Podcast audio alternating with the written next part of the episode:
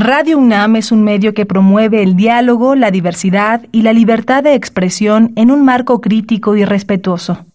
Los comentarios expresados a lo largo de su programación reflejan la opinión de quien los emite, mas no de la radiodifusora. La Facultad de Derecho de la UNAM y Radio UNAM presentan Toda sociedad requiere para su funcionamiento regirse por valores, principios, normas e instituciones. A diario escuchamos, leemos y opinamos sobre temas relacionados con la legalidad. Pero, ¿verdaderamente conocemos nuestros derechos y obligaciones? Tu participación es indispensable. Acompáñanos. Derecho a debate. En la cultura de la legalidad participamos todos. Conduce Diego Guerrero.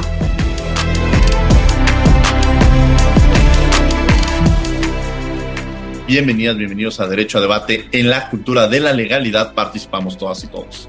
Mi nombre es Diego Guerrero y como cada martes les agradecemos que nos sintonicen por el 96.1 FM. Estás en Radio UNAM. El día de hoy me acompaña en la conducción quienes son la esencia de esta universidad, sus estudiantes, Arisbet Abigail Corrales Rueda, alumna de la Facultad de Derecho. Abigail, bienvenida a Derecho a Debate. Hola, buenas tardes, profesor. Muchísimas gracias por la invitación. Gracias por el espacio. Gracias, Ariel. Ah, hoy vamos a hablar sobre filtraciones del Sedena. ¿Qué sabes sobre este tema?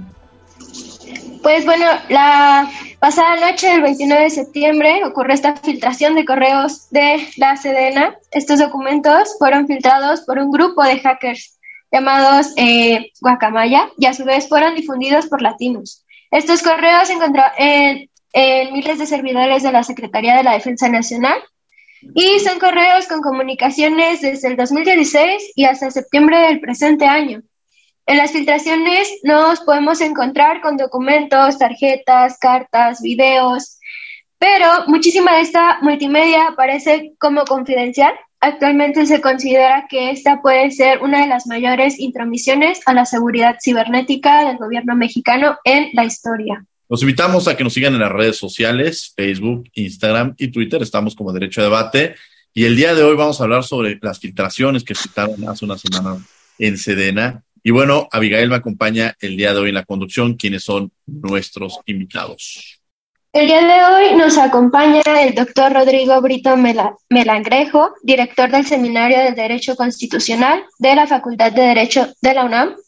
Estimado doctor Rodrigo Brito, ah. Querido doctor Rodrigo Brito, bienvenido, bienvenido a Derecho a Debate. Es un placer tenerte el día de, hoy aquí, un destacado académico, constitucionalista, un, gran, eh, una persona muy comprometida, sobre todo con sus estudiantes y sobre todo uno de los grandes eh, académicos que tenemos en la facultad. Bienvenido, doctor. Muchísimas gracias, doctor Guerrero. Diego, es un placer desde luego estar eh, con ustedes para platicar sobre un tema que me parece interesantísimo. Así es que, eh, de verdad, te agradezco mucho la oportunidad de participar en este espacio. Muchas gracias. ¿Y quién es nuestra otra invitada, Abigail? Nos acompaña la licenciada Ámbar Escobar España, estudiante del posgrado de la Facultad de Derecho de la UNAM. Ámbar, bienvenida a Derecho a Debate. Yo la conocí hace ya algunos años como estudiante, me atrevería a decirlo, y bueno, ahora como profesionista este, en, el posgrado y bienvenida a estos micrófonos. Muchas gracias, doctor Diego Guerrero. Es de verdad un honor estar aquí y espero que sea la primera de, muchas, de muchos otros programas donde tenga esta oportunidad de compartir además el espacio con alguien como usted y como el doctor Rodrigo Brito y desde luego nuestra compañera Arisbet. Muchas gracias. Y bueno, quiero entrar con eh, eh, que nos platiquen un poco sobre eh, el título del programa de hoy nos lleva a varias reflexiones y quizá algunas y algunos que nos están escuchando es, ¿qué es esto de las filtraciones de Sedena? Algunos quizás están en redes sociales y ven en Twitter este, algunos memes o quizá habrán prendido la radio y han escuchado algo, pero para quienes nos escuchan, a grosso modo, ¿de qué versa el programa del día de hoy, doctor Rodrigo Brito? Bueno, eh, estas filtraciones se dan a partir de el acceso que tiene un grupo, como ya comentaba eh, eh, denominado eh, Guacamaya Hacks a los servidores de la Secretaría de la Defensa Nacional, eh, en la que tuvo acceso a varios documentos, se dice por parte de la CMDENA, correos electrónicos, en los que se contenía una gran cantidad de información relacionada con muchísimos temas que van desde algunos aspectos como la salud del presidente de la República o algunos aspectos como la en que está participando el ejército en varias actividades relacionadas con aeropuertos, las intenciones de ir tomando cada vez más espacios, hasta eh, situaciones que ponen un poco en jaque la institución que se considera o que hasta hace poco quizá podríamos considerar una de las que tenía un mayor reconocimiento entre la sociedad como es el ejército. No se habla también de información que refleja eh, pues eh, algunos aspectos relacionados con abusos sexuales en el ejército, con presuntos vínculos de servidores públicos con el crimen organizado, en fin, el acceso a información de comunicaciones o que surge a partir de comunicaciones que tienen personas dentro del ejército es lo que hace que este tema haya adquirido una relevancia muy importante en los últimos días. Y es muy importante esto porque me parece que algo que no podemos dejar de lado es que esto que está sucediendo deriva de un acto ilícito. ¿no? Las acciones realizadas por los piratas informáticos que conforman este grupo son actos ilícitos y esto no puede minimizarse como me parece lo han tratado de hacer las autoridades. ¿Por qué? Pues porque la cantidad de documentos filtrados, se habla de 6 terabytes de información interna del ejército, creo que ponen en riesgo nuestra seguridad desde el punto de vista colectivo, pero no solamente desde este punto de vista, sino también ponen en jaque la seguridad de un buen número de personas en individual cuyos nombres aparecen en los documentos que han sido eh, filtrados. No creo que eso es algo que no debemos perder de vista, porque a pesar de que este grupo, este grupo eh, Guacamaya Hacks, eh, ha asumido como parte de su política de distribución de la información filtrada el hecho de que se otorgue esta información a ciertas personas que tienen un determinado perfil, por ejemplo, periodistas, historiadores que indiquen pues los detalles sobre la forma en la que la información será compartida, pues tiene, tiene que ponerse mucha atención y mucho cuidado en el manejo de esta información por las implicaciones que estas revelaciones podrían tener eh, y dado que pueden poner en riesgo a personas de manera, de manera directa. Interesante esto que nos mencionas y que ya nos habla un panorama sobre, sobre este contexto de, de estas filtraciones que se dan en Sedena. Ahora, una de las cosas que llama mucho la atención es que frente a un grupo de hackers que no sabemos quiénes son, eh, que no les vemos rostro, eh, no pudiera también suscitarse qué tanta certeza, qué tanta eh, pudiéramos identificar que esta, esta, la veracidad de esta información, qué tanta realidad podemos tener o qué tanta legitimidad le pudiéramos dar y entender que probablemente esta información sea verídica o en un momento determinado esta información eh, puedan ser falsos que, que, pretendan afectar a un gobierno, quizá jugando un poco como abogado del diablo, ambas. Claro que sí, pues creo que esto es uno de los temas más polémicos, porque justamente una de, las tramas que está ahí en el ojo del huracán es de dónde sale la información y quién la proporcionó. Y hay siempre comentarios que incluso están diciendo que es alguien del propio sistema, que si es un traidor, que...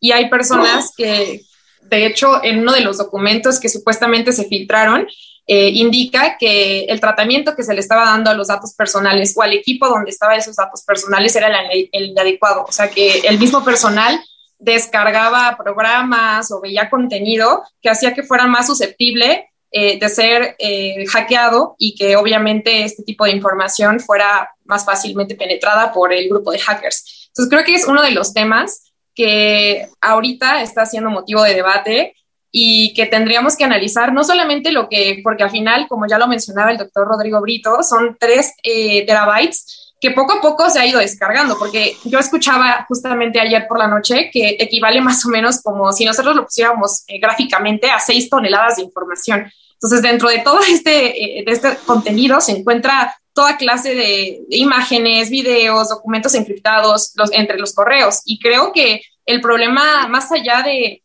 de, dónde viene la información, es qué tiene la información, porque a mí sí se me hace, más allá de los memes, creo que sí es un asunto realmente preocupante lo que se está, eh, ahora sí, se está poniendo a la luz del público, porque los temas, eh, si bien ya teníamos algunas intuiciones sobre ciertas cuestiones, creo que sí se está ventilando pues violaciones muy graves de derechos humanos y creo que nuestra principal preocupación sería ahora qué vamos a hacer con lo que sabemos. Y sí, desde luego, eh, tener una mirada crítica hacia de dónde viene la fuente y si realmente es información verídica. Pero yo considero que sí es muy grave el hecho de, de todo, ya lo iremos desarrollando, pero creo que sí es muy grave lo que nos están haciendo ver como a la luz de la luz pública el poder que tiene el ejército, nosotros como parte de la sociedad civil y qué control ejercen sobre nosotros.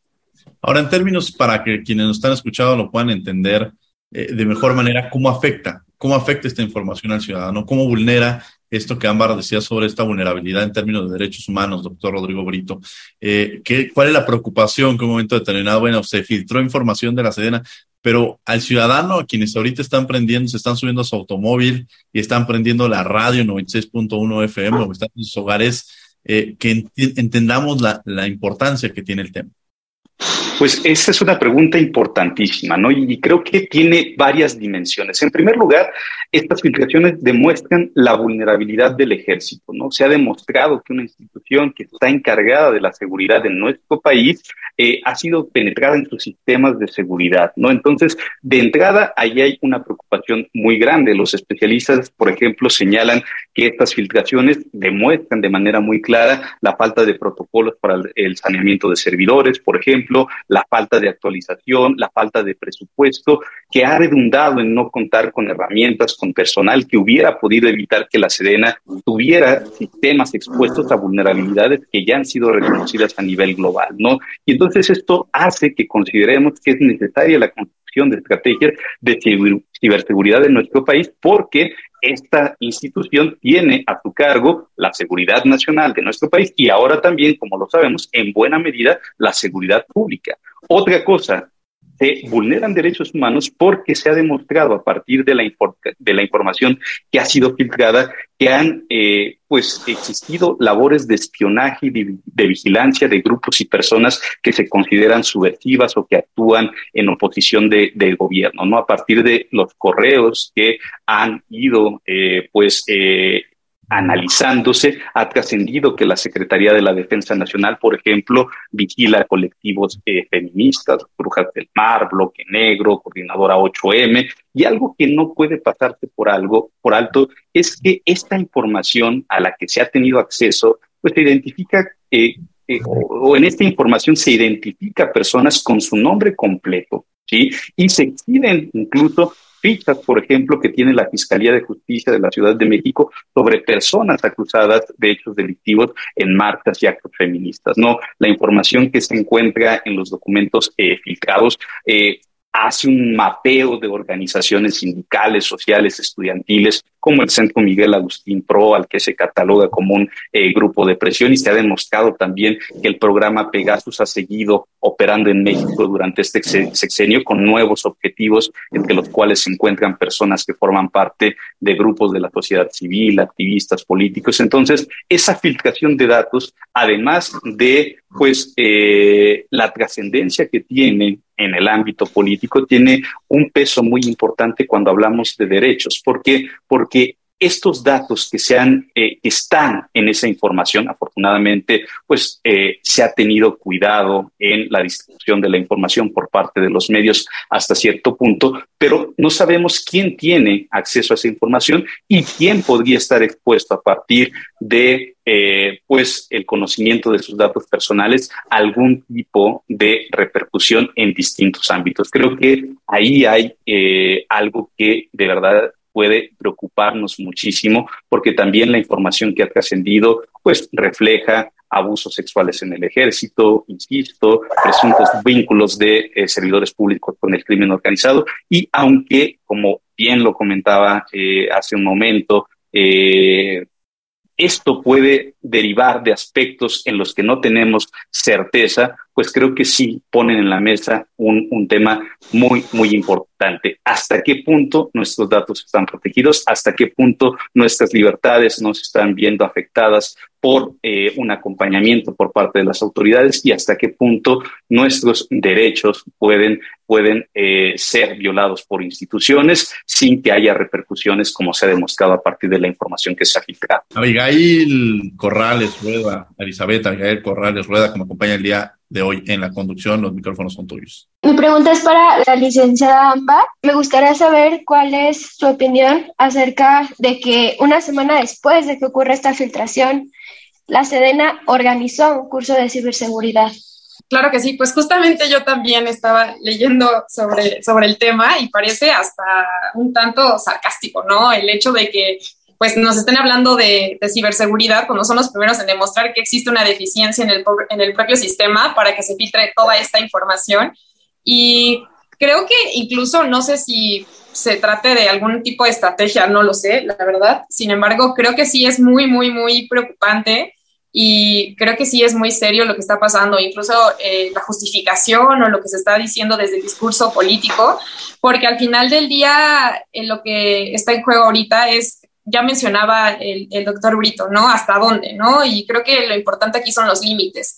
¿Hasta dónde pueden llegar estas facultades? Porque un poco la justificación es la realización de estas actividades de inteligencia y cómo el límite está claro, porque creo que en una sociedad como la que vivimos es necesario, es necesario que exista un control, sobre todo sobre ciertos perfiles que sí podrían atentar contra la seguridad, la defensa de la seguridad nacional sin embargo, creo que aquí es bastante, bastante importante eh, analizar estos límites que incluso repercuten en una cuestión legal. Y yo me iría un poquito más allá, ¿no? O sea, creo que el hecho de que exista este tipo de, de manejo de información y que pongan a la par un grupo organizado con un grupo de colectivos feministas, de defensores de derechos humanos, incluso de papás o mamás de niños con cáncer, me parece a mí muy, muy, muy grave y incluso creo que atenta contra el Estado democrático, contra el propio Estado de Derecho, porque esto te habla de, que no sabes realmente si el día de mañana las interacciones que al final del día vivimos en una era digital y la vivimos interactuando en las redes, pero esto va un poco mucho más allá de solamente interactuar, ¿no? Sino que creo que tiene que ver con cómo eh, tienen un control o pueden tener un control de tu propia intimidad y tu vida privada simplemente por tener un sistema de, eh, esquema de pensamiento distinto al que actualmente se tiene en el poder. Y creo que el, el tema es claro, que existe una deficiencia en cuanto a la ciberseguridad y realmente me parece muy, muy sarcástico que justo ahorita nos hablen de, de ciberseguridad cuando son los primeros en demostrar que tienen una deficiencia y es necesario poner atención en esos puntos, ¿no? Porque además no sabemos qué otra información vaya a venir después de esto. Doctor Rodrigo, ¿qué tan peligroso opina que es para todos estos activistas ahora que se sabe además de que estaban siendo vigilados, existe una lista con todos sus nombres. Sí, es, esto es muy, muy preocupante porque, como ya decíamos, a pesar de que este grupo de, de, hackers eh, pues ha puesto ciertos eh, candados para la distribución de la información, no sabemos qué pasa una vez que una de estas personas que ha tenido acceso a esta información eh, o no sabemos qué puede hacer una de estas personas que ha tenido acceso a la información o quiénes podrían eventualmente acceder a esta información. Y eso creo que debería hacer que las autoridades, mm, como dije en un principio, no minimicen lo que está pasando. Se trata de actos ilícitos y debe de haber responsabilidades. El propio Instituto Nacional de Acceso a la Información Pública y Protección de Datos Personales ha exigido a la propia Secretaría de la Defensa Nacional que explique eh, qué está haciendo al respecto, que tome medidas y que diga qué es lo que o cuáles son los riesgos que puede haber derivados de esta filtración. Lamentablemente, la respuesta que se ha dado me parece que no ha sido la más adecuada, ¿no? En algunos aspectos se dice, se está investigando, en otros se dice, bueno, los mensajes derivan de cuentas de correo electrónico que son públicos y por tanto eh, toda la información es pública y no estaba, no, no, se incluye ninguna información que fuera eh, catalogada como confidencial y sin embargo, como tú lo comentabas, están ahí los nombres de personas, se identifica grupos, se identifica eh, ciertos, ciertos datos que me parece pueden poner en riesgo la seguridad de las eh, personas. Y esto esto me parece también que merma la autoridad del Estado. Debemos recordar que el funcionamiento del, aparato estatal sería incomprensible sin el fenómeno no de autoridad, es decir, eh, de ese poder que se tiene no solamente porque se dispone de la fuerza física, sino en virtud de ciertas cualidades como el prestigio, la forma de actuar, etcétera. Entonces, y consideramos que el Estado debería en sus actuaciones perseguir ciertos objetivos valiosos, respetando los derechos de las personas para afianzar esa autoridad, y lo que se está filtrando pone en entredicho esta, esto, esto, esto que debería de hacerse por parte de los estados, del Estado, desde luego, estas filtraciones me parece que juegan en contra de la forma en que la sociedad concibe a las instituciones y debilita las propias instituciones, ¿no? Se ha dicho que más de 300 militares han sido acusados de delitos y violaciones a derechos humanos en dos sexenios, se pone en evidencia esto que comentaba Ámbar sobre el seguimiento de ciertos grupos de activistas, se eh, habla de la existencia de normas en nombres en concreto. Entonces, esos límites hacia donde puede llegar el Estado, ese ámbito privado que no debería, no debería estar a disposición de nadie, pues se pone en jaque a partir de un acto ilícito como es aquel que deriva precisamente de estas filtraciones que se han dado en la Sedena. Muy interesante esta, estas reflexiones que hace el doctor Rodrigo Brito sobre pues todo el contexto, todo lo que representa esta, este, este tema y que nos involucra a todas y a todos y cómo han utilizado o, en este escenario, cómo se ha utilizado estos medios para, para en un entendido, como lo decía Ámbar, que el objetivo quizás sería para identificar aquellas personas que, que utilizan o que, que pueden ser un peligro para el Estado y, y, meterlos en la misma bolsa de aquellos padres que tienen hijos con cáncer o aquellas eh, organizaciones en, defensa de los derechos humanos, periodistas, historiadores, es decir, prácticamente meterlos en el mismo escenario cuando serían completamente distintas. Pero la gran pregunta que, a mí me gustaría, eh, y además los tiempos, porque me parece que eh, frente a un escenario en el cual la Sedena, en el, en el tema de la Guardia Nacional, se había convertido en uno de los, de los espacios más importantes de la discusión en el país, eh, y ahora identificarlos precisamente eh, y al cual se le ha otorgado mucho poder durante este gobierno, pues también identificar que no es esta, esta eh, institución que está tan limpia como pudiera pensarse, que es la que tiene mayor legitimidad o que tiene mayor credibilidad o la que puede solucionar, sino también bajo estos embates y sobre en términos de derechos humanos las violaciones que se han, que se han llevado a cabo. ¿Qué podría ser en un momento determinado? Porque este es el, el tema, están utilizando los datos personales. Eh, ¿Qué pasa cuando de pronto alguien de la sociedad civil o alguna organización se percata que está en esta lista? ¿Qué es lo que tendría que hacer o, hasta dónde llega esta preocupación? O incluso cómo prevenir en un momento determinado. Si existe una forma de prevención o no hay manera de prevención y a través de estos mecanismos se rompe incluso con la seguridad que pudieran llegar a tener ambas. Claro que sí, y creo que una de las principales cuestiones es el miedo, ¿no? Y no solo, o sea, además de las personas que evidentemente están en, la lista, e incluso para nosotros como, como sociedad, el miedo de poder expresar una opinión distinta o una crítica y que simplemente ese hecho implique que alguien pueda investigar tu vida privada o que pueda irrumpir en tu intimidad, creo que es una de las cuestiones pues más evidentes y por otra parte, pues los mecanismos para empezar, de que alguien ilegalmente haya accedido a la forma en la que tú te comunicas, haya accedido a tu información privada, me parece totalmente ilegal. Y creo que la cuestión aquí sería justamente con qué mecanismos contamos para que estas personas puedan defenderse, ¿no? Y puedan asegurarse de, que al final del día puedan vivir sin miedo y de seguir al final eh, expresando su, su punto de vista, porque creo que más allá de de esto que se está exponiendo es cómo a futuro también esto repercute, es decir, cómo las personas van a tener miedo incluso de gozar de este derecho de libertad de expresión, porque eh, el simple hecho de que hagas este tipo de cuestiones y que te expreses de manera diferente a, cómo está el poder ahorita, creo que que te pongan la mira y que te pongan en una lista a la par de una persona del crimen organizado, pues creo que es bastante preocupante y que en un futuro puede ser que por eso yo hablaba del Estado democrático, porque creo que la pluralidad es necesaria en un Estado para construir un buen gobierno. Entonces, considero que esto es ahorita y la cuestión es qué vamos a hacer con lo que se está eh, exponiendo, ¿no? ¿Cuáles son las acciones que siguen y qué podemos nosotros como ciudadanos o las personas que están en esa lista, qué mecanismos podemos utilizar para asegurarnos de que nuestra vida privada se encuentra protegida? Claro. Ahora, en este escenario de este grupo, conocido como Grupo Guacamaya, doctor Rodrigo Brito, eh, ¿es un tema que se citó solamente en México o eh, eh, es un tema que también se suscitó en otros países y el tema de la información también está corriendo en otros lados? Y, o sea, lo tenemos identificado el caso de Sedena, pero ¿lo podremos también identificar en otros países o solamente sería un tema local?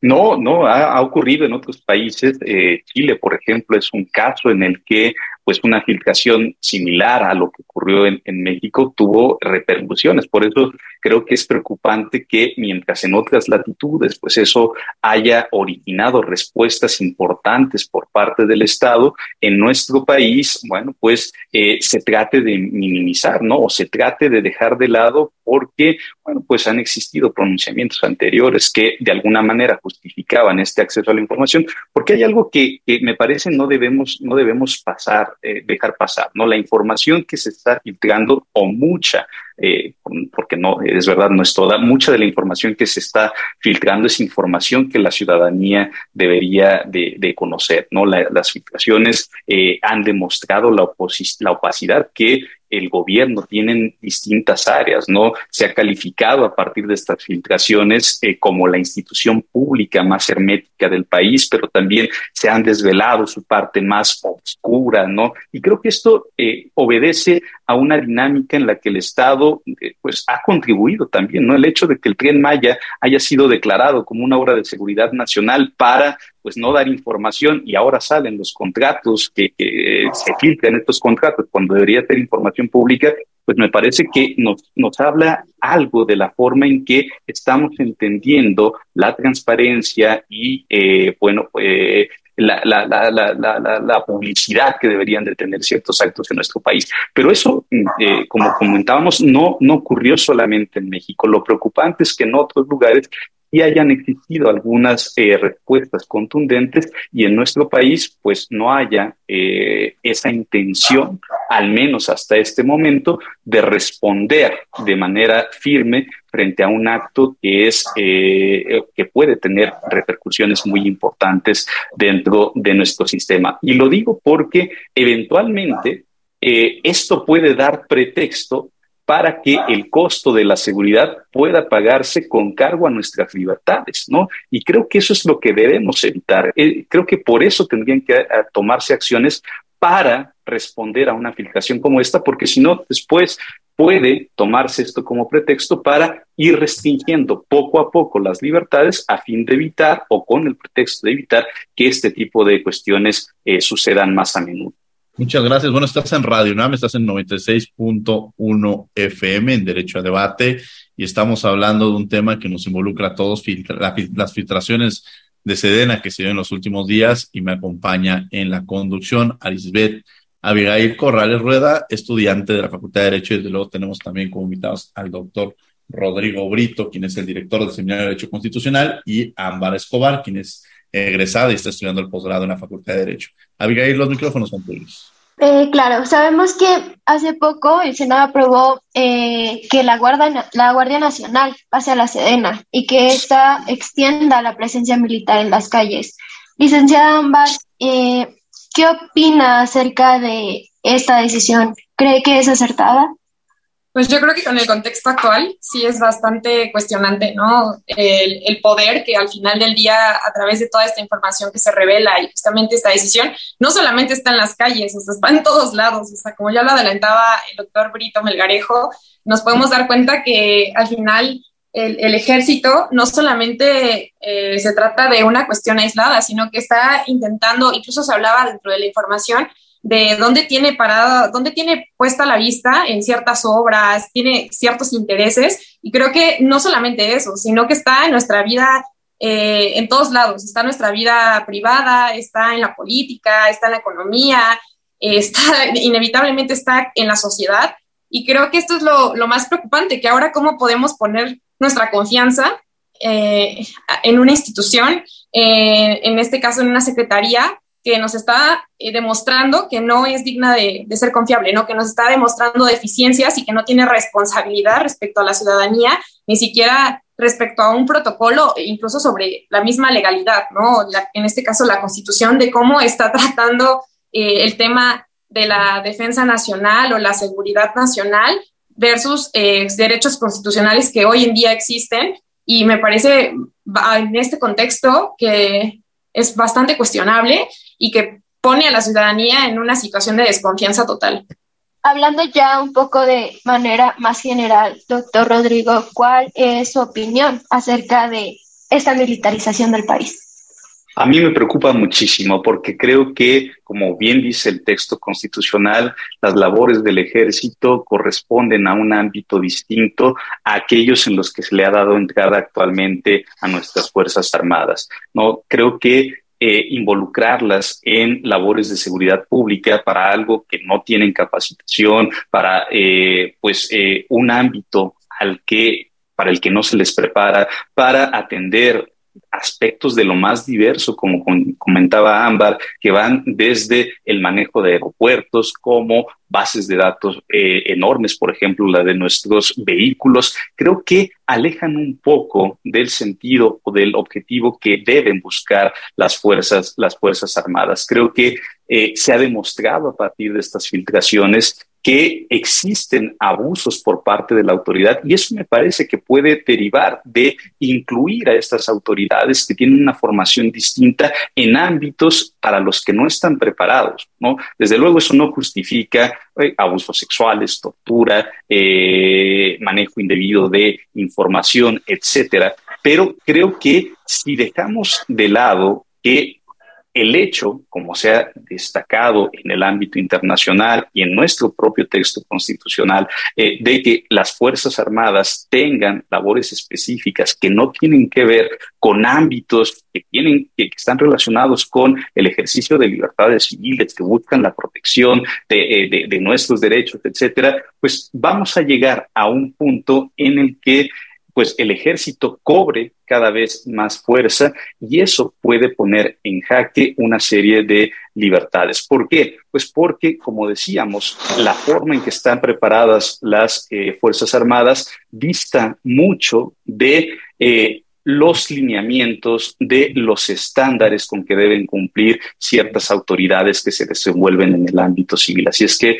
me parece esto es muy, muy preocupante y quizá las filtraciones también, como se adelantaba, ya lo decía el, doctor eh, Diego Guerrero, pueden estarse presentando en un contexto que nos haga pensar en que esto no es una casualidad, ¿no? Además, se ha presentado esto en, diversos estados, no solamente en México, sino como decíamos, en Chile, en Colombia, en Salvador, en, en, Perú, eh, y todo puede ser también eh, eh, leído de una manera en que podamos entender que este tipo de acciones son como una respuesta precisamente a los cambios que se han dado en los últimos ah, eh, días en nuestro país para buscar una prórroga en la eh, participación de las Fuerzas Armadas en nuestro país en labores de seguridad, pero también en la cada vez más creciente eh, cantidad de actividades en las que participa nuestro ejército. Doctor, quiero retomar este último punto que menciona referente a que, como ya se mencionado en las participaciones anteriores, no es un caso exclusivo de México, sino es un caso que se ha suscitado en otros países también, como ya lo mencionaba, que la respuesta de México también dice que quizá no era la más óptima o que lo había dejado, no le había dado la importancia que tiene. ¿Cuál debería ser el momento determinado, eh, sobre todo con su expertise, como, en materia de derecho constitucional? ¿Cuál debería ser la respuesta que debería tener el gobierno mexicano frente a una situación como esta? Y quizá en un tema de derecho comparado, ¿cuál fue la respuesta que han tenido otros países que pudiéramos decir, bueno, eh, entenderíamos que, que fue eh, quizá no la más, la, la ideal, pero sí tuvieron una respuesta distinta a lo que se hubiera esperado? Pues, por ejemplo, en, Chile, que es algo similar a lo que ocurrió en, nuestro país, porque involucran las filtraciones también de manera importante al ejército, el hackeo eh, derivó en la renuncia del general eh, Guillermo Paiva, ¿no? Por ejemplo, es una respuesta política. Desde el punto de vista eh, jurídico, pues puede haber múltiples respuestas, desde pues iniciar las denuncias correspondientes eh, ante las autoridades que deben conocer de este tipo de actos que, como dijimos, son actos ilícitos. Hay responsabilidades administrativas, desde luego, ¿sí? Eh, estos, esta información debe manejarse de una eh, respetando ciertos lineamientos que se establecen en el propio ordenamiento jurídico y eso no ocurrió porque, pues, como sabemos, eh, esa información se filtró. Entonces, deben haber responsabilidades de carácter administrativo para aquellas personas que tenían a su cargo no solamente el manejo de esta información, sino también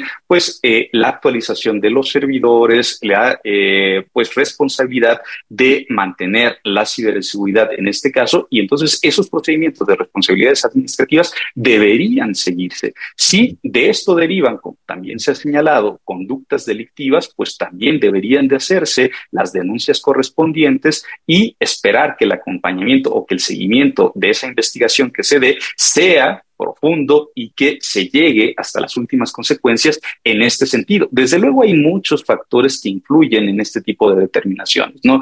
Que tanto se piensa que un ministerio público eventualmente puede estar involucrado o que tenga acceso a mayor información o que esté investigando la fiscalía, los actos del ejército, si es que se considera que esto tiene que salir de la jurisdicción militar, eh, hasta dónde esto podría mermar cada vez más la autoridad del ejército, pero me parece que algo que no podríamos dejar de lado, insisto, es que se trata de conductas que contravienen la ley y que Frente a este tipo de conductas existen responsabilidades al menos de carácter administrativo, ¿sí? que implican la intervención de las autoridades del propio gobierno y también pues eh, responsabilidades eventualmente de carácter penal que tendrían que involucrar eh, pues una, eh, una participación de, las, de la fiscalía. Además también la protección de los datos personales, ¿no? Eh, organismos como el Instituto Nacional de Acceso a la Información y Protección de Datos tendrían que asumir su papel, creo que lo están asumiendo, pidiéndole eh, informes a la, a la Sedena, pero eventualmente tendría que eh, haber algún tipo de pronunciamiento sobre sobre la forma en que se están manejando datos que podrían poner en riesgo, como ya se ha dicho, a ciertas personas y bueno, pues eso es algo que no podemos dejar de lado. Ya, ya mencionaba también todas las repercusiones que hay, pero me gustaría profundizar también con Ámbar en su opinión referente a generalmente cuando se suscita algo es cómo resolvemos, pero también cómo prevenimos que no se vuelva a llevar a cabo. O sea, estas medidas de prevención en términos de derechos humanos, cuando platico con mis alumnos sobre reparación del daño, pues bueno, está el tema de, cómo reparar el daño, pero también uno de los más importantes es la no repetición. Eh, llevándolo quizá a este tema en particular es la no repetición, Ámbar. O sea, que no vuelva a suscitar, ¿qué se tendría que hacer en un momento determinado en términos legislativos? Si hay una legislación que pueda eh, coadyuvar en ese sentido o en una respuesta eh, en términos institucionales, ¿qué tendríamos que hacer en un momento determinado? Yo sé que esa parte seguramente al presidente eh, sería el, más preocupado por saberlo, eh, pero precisamente las voces que siempre son las que tienen que escucharse en estos, en estos contextos son las voces universitarias, eh, las voces de los expertos académicos que pueden coadyuvar y desde luego sobre este tema en particular. Ámbar. Claro que sí, pues creo que una de las cuestiones sería ver cómo recuperar la confianza de, de la sociedad y para eso creo que tiene que haber congruencia en la forma en la que se actúa desde el poder público. Creo que sería indispensable que tuviéramos la certeza y la confianza, la transparencia de saber cuáles son los protocolos o qué tipo de, sistemas se utilizan para tener este tipo de información que al final del día hoy no podemos evitar estar en la, estamos en una era digital y no podemos evitar este tipo de, interacciones. Sin embargo, creo que sería importante que desde el poder público exista esa transparencia y la fundamentación de, por qué se está ocupando de esta forma, por qué esta persona está en esta lista, o cuáles son los mecanismos que estén al final dentro de la, de la ley para definir qué persona representa tal riesgo y por qué. Y tener totalmente justificado que es porque se trata de una persona perteneciente a un eh, grupo del crimen organizado o por cualquier motivo y no solamente porque represente o tenga un interés distinto a, la cuestión de los que están en el poder, ¿no? Que tenga un interés político distinto, una opinión distinta o porque realmente esté generando una crítica eh, al, sistema político.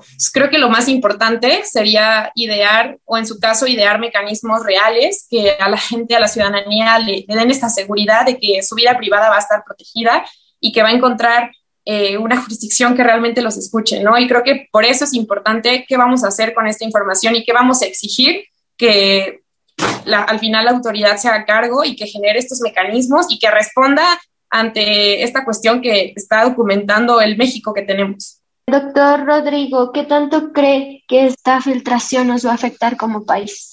Pues yo creo que eh, las, las, afectaciones ya se están eh, evidenciando. No creo que se está perdiendo, como se comentaba hace un momento, esta confianza en una de las instituciones que tenía pues, eh, índices de credibilidad muy altos. Se está haciendo ver que son las propias autoridades las que en muchas ocasiones violan los propios derechos humanos. Se está viendo que prácticas que existían en el pasado siguen existiendo, que se dan, eh, pues se, va más allá de esos límites que puede eh, marcar la privacidad de las personas. Se, se está viendo que no hay respuestas frente a aspectos que podían parecer menores, por ejemplo, se ha este, filtrado, por ejemplo, eh, en este caso que, que, personal del ejército eh, colaboró para comprar boletos del secretario para un concierto, pero también aspectos que tienen que ver con los nombres de personas que van, eh, que forman parte de movimientos sociales. Y esto hace que esa autoridad que tiene el Estado se vaya cuestionando. Y creo que de no darse respuestas contundentes, insisto, lo que se va a lograr es que esos vacíos que se van creando traten de ser llenados por otros, por otros grupos y eso podría poner o tener consecuencias eh, bastante importantes en nuestro país. Creo que las afectaciones a nuestras instituciones, al Estado democrático, al Estado de Derecho, como ya se ha señalado, pues ahí están creo que hay aspectos que también tendríamos que tratar, como la participación de los medios de comunicación, eh, el compromiso que tienen también otros actores con la protección de los derechos, pero pues todo eso va a tener eh, que estarse evaluando a partir de la forma en que vaya eh, dándose el análisis de estos datos que se han filtrado. ¿Qué consecuencias pueden tener? Bueno, pues depende también mucho, eso sería mi respuesta, de la las acciones que se tomen frente a estas filtraciones y las respuestas que se den no solamente en el ámbito de la autoridad, sino también por parte de órganos constitucionales autónomos y por parte también de los medios y la sociedad civil que, pues, a partir de este tipo de filtraciones, eh, se encuentran en dilemas que me parece tienen que ser tratados con muchísima responsabilidad. Retomando un poco el tema de los activistas, me gustaría saber eh, qué me podría compartir la licenciada Ámbar acerca de que se prefirió vigilar precisamente a estos grupos activistas en lugar de a el crimen organizado. Claro que sí, pues ya lo mencionaba desde un principio retomo un poco mis ideas. Creo que es muy, muy, muy preocupante porque creo que la riqueza de una democracia es precisamente la pluralidad que puede haber, la libertad de expresión, todo este sistema de, de libertades y creo que es indispensable, es indispensable y es muy, muy preocupante que la autoridad sea la misma que esté desmotivando a, la gente, a las personas, a ser la fuente de esta riqueza, ¿no? En este caso, creo que deberían ser los primeros en generar estos mecanismos de, pluralidad, de que realmente exista la libertad de expresión, porque yo creo que la crítica es el único mecanismo que te lleva a generar mejores vías de, de ejercer un mejor gobierno. Y creo que desde luego es lo primero que tenemos que cuestionarnos, ¿no? E invitar a, todos y a todas a reflexionar sobre la información, sobre lo que se está poniendo en el medio del ojo público y lo que seguramente en los próximos días también se va a estar revelando y, sobre todo poner atención en, en esta lista de personas que seguramente tienen que proceder a ver qué responsabilidad tienen las autoridades y qué mecanismos de protección pueden ejercer incluso a nivel internacional eh, para hacer que al final del día las autoridades hagan cargo y como ya lo mencionaba el doctor Brito, ¿no? que tengan una responsabilidad frente a todo este esquema de violaciones a derechos humanos que se está presentando. Creo que, que es indispensable, ¿no? Y es muy preocupante y creo que tenemos que tener esta, esta mirada crítica hacia lo que está pasando y tomárnoslo con la seriedad adecuada. Doctor, este, frente a esta seriedad que debemos de tener, eh, hay varios temas que ya lo platicaba usted eh, que rodean al tema de Sedena y, el tema de las filtraciones de esta información. Mencionábamos el tema de la Guardia Nacional, pero también ha habido otros espacios donde, el, donde, es, donde la Sedena ha empezado a ocupar eh, lugares importantes, incluso el manejo, por ejemplo, del aeropuerto. Todos estos contextos que rodean, o sea, es difícil a veces cuando estás en un objeto de estudio verlo de forma aislada. Siempre hay varios eh, elementos que, que rodean al mismo. Todos estos elementos, ¿cuál sería su opinión respecto al papel que está jugando actualmente la Sedena y el crecimiento incluso que ha tenido en la participación en diversos otros espacios o en otros espacios en los cuales se ha involucrado? Pues yo creo que eh, estamos obligando a, nuestro ejército a asumir labores que no le corresponden. Sabemos que eh, pues al ejército le correspondería. Nuestras Fuerzas Armadas tienen a su cargo la seguridad nacional. ¿Y qué implica la seguridad nacional? Bueno, lo dice eh, el propio marco normativo, proteger al país frente a riesgos y amenazas, preservar la soberanía e independencia nacionales, la defensa del territorio, mantener el orden constitucional y la unidad de la federación, eh, defender al país frente a otros estados, eh, preservar el régimen democrático. Esas son las facultades que a las que tendría que estarse abocando el ejército.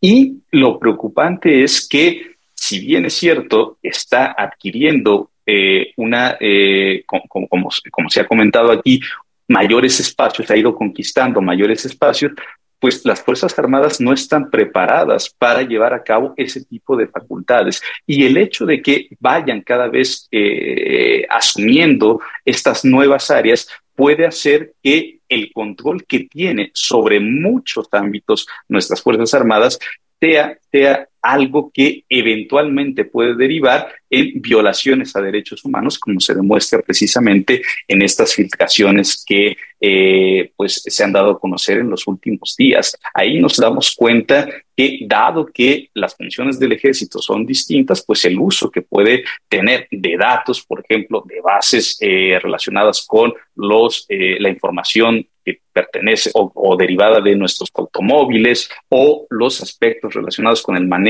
de un aeropuerto puedan ser eh, empleados para otros fines distintos a los que deberían de obedecer. Y eso me parece que puede abrir espacios para una eh, vulneración cada vez mayor de derechos y es algo que me parece tendríamos que evitar. Eh, licenciada Mar, ¿cuál considera que debió de haber sido el tema dentro de todas estas filtraciones que quizá no tuvo la relevancia que debía y por qué?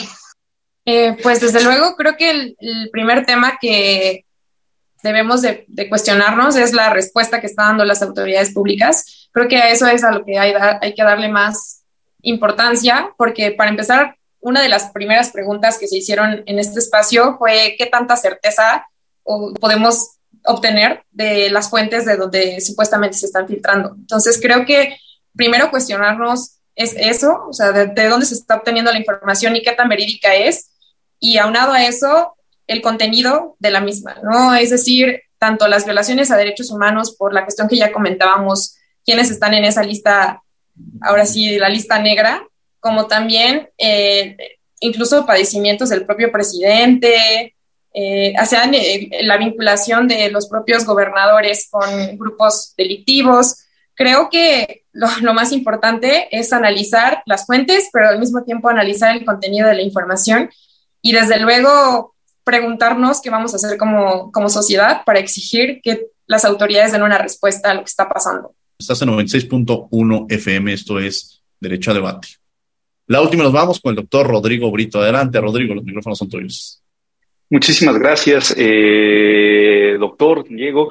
Creo que hay algo que no debemos dejar de lado a partir de esto que ha ocurrido en los últimos días. Creo que eh, tenemos que tomar en cuenta que la seguridad es, un, es, es, es algo, es algo que tendríamos que aceptar como un tema de prioridad y tendríamos, no, tendríamos eh, que asumir una posición en la que no distraigamos al ejército a partir de las eh, de una de un gran cúmulo de funciones a las que se les ha eh, se le han otorgado para, desviándolo de lo que verdaderamente importa en el ámbito de las Fuerzas Armadas, que es precisamente la seguridad, porque eso puede hacer que las respuestas que se den como hemos dicho a lo largo de esta, de esta charla, pues puedan afectar las libertades. Y algo que me parece no podemos permitirnos es que ese, esa, esa seguridad, ese, ese costo de la seguridad, como ya lo comentábamos, se pague con cargo a las libertades.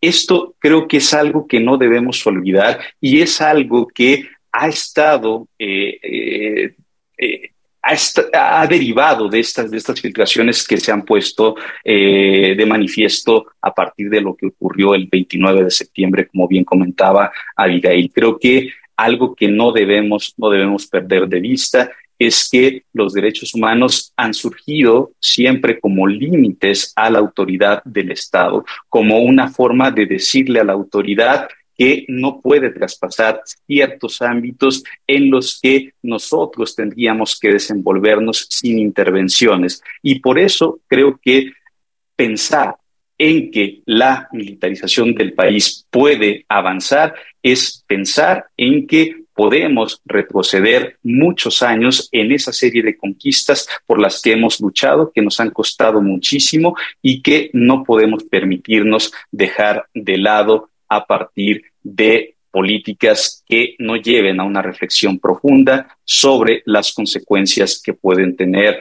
el actuar cada vez en mayores ámbitos por parte de nuestras Fuerzas Armadas. Creo que eso es algo que yo dejaría como una reflexión final y me parece que eh, pues es algo que no deberíamos de perder de vista y pues sería una lección que podría darnos esta, este, este, estas filtraciones que se han presentado en los últimos días. Muchas gracias, doctor Rodrigo Brito. Ámbar Escobar, España, la última nos vamos. Claro que sí, pues yo tengo una serie de reflexiones. Para empezar, retomando un poco la importancia de respetar el marco constitucional que hoy en día existe eh, y que desde la autoridad cada quien se, ahora sí que a sus labores cada quien, porque creo que la historia es muy, muy sabia y lamentablemente siempre que la fuerza militar ha estado involucrada, por lo menos en Latinoamérica, ha terminado con dictaduras. Tenemos el claro ejemplo de Pinochet en Chile, de Trujillo en República Dominicana, de Alvarado en Perú, y creo que si algo podemos aprender es a no cometer esos mismos errores y desde luego, al margen de hoy que existe un contexto totalmente de los derechos humanos, ocupar estos mecanismos de protección y también una cuestión crítica de lo que está pasando y por otra parte, eh, poner en la mesa el poder que tiene hoy en día la información y que seamos cuidadosos con la misma, ¿no? Y al final exigir que las autoridades también lo sean, especialmente porque se trata de, datos eh, que son sensibles y que es nuestra identidad y que no tenemos por qué estar simplemente por expresarnos, no tenemos por qué estar en la mira de la autoridad sin una fundamentación adecuada. Creo que es indispensable tanto para el Estado democrático como para el Estado de Derecho que las, las autoridades respondan con fundamento en la ley sobre lo que están haciendo.